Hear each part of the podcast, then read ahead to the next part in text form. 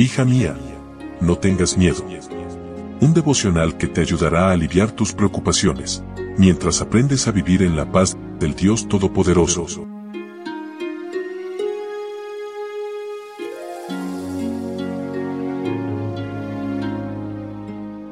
Hoy es 5 de enero. Hola, hola, ¿cómo estás? Muy buenos días. Mi nombre es Analía y qué gusto poder saludarte una vez más y darte la bienvenida a este que es nuestro espacio especial, nuestro devocional para damas, donde juntas cada mañana buscamos conocer más de nuestro buen Dios.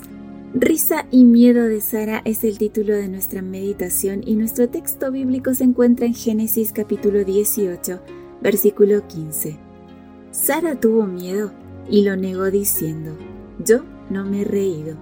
Pero el Señor le replicó, sí que te has reído.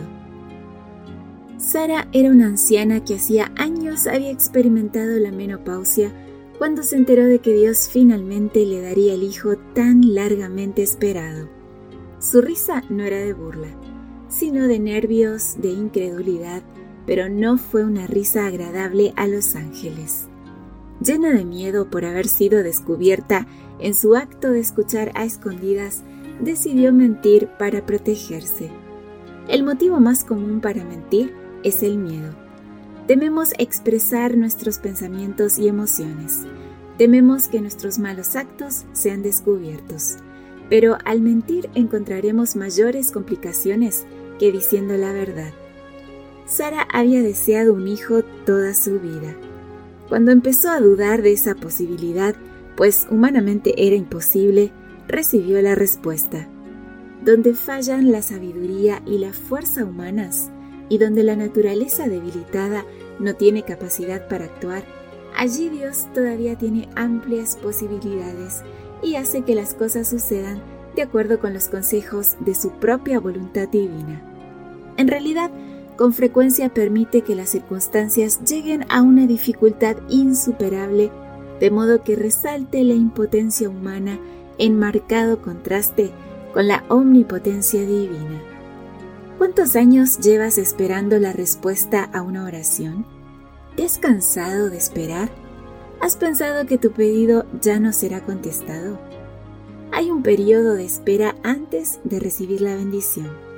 Tal vez sea para probar nuestra paciencia, fortalecer nuestra fe o prepararnos para la respuesta el Señor permitió una tardanza para probar su fe en el poder de Dios, pero Abraham fracasó en la prueba.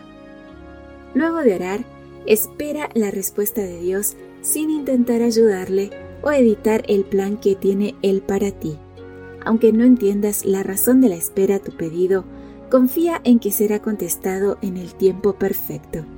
En el texto que antecede al versículo de hoy, Dios le dice a Abraham lo mismo que se aplica a tu pedido no contestado. ¿Hay algo imposible para el Señor? Dios, experto en lo imposible, conoce tus miedos, tu falta de fe, pero Él no te reprende, sino que te sorprende. Amiga, Dios contestará esa oración por la que llevas años esperando respuesta. Haz una lista de las oraciones no contestadas aún y deja un espacio para agregar la fecha cuando llegue la respuesta divina. Te sorprenderá lo magnífico que es Dios.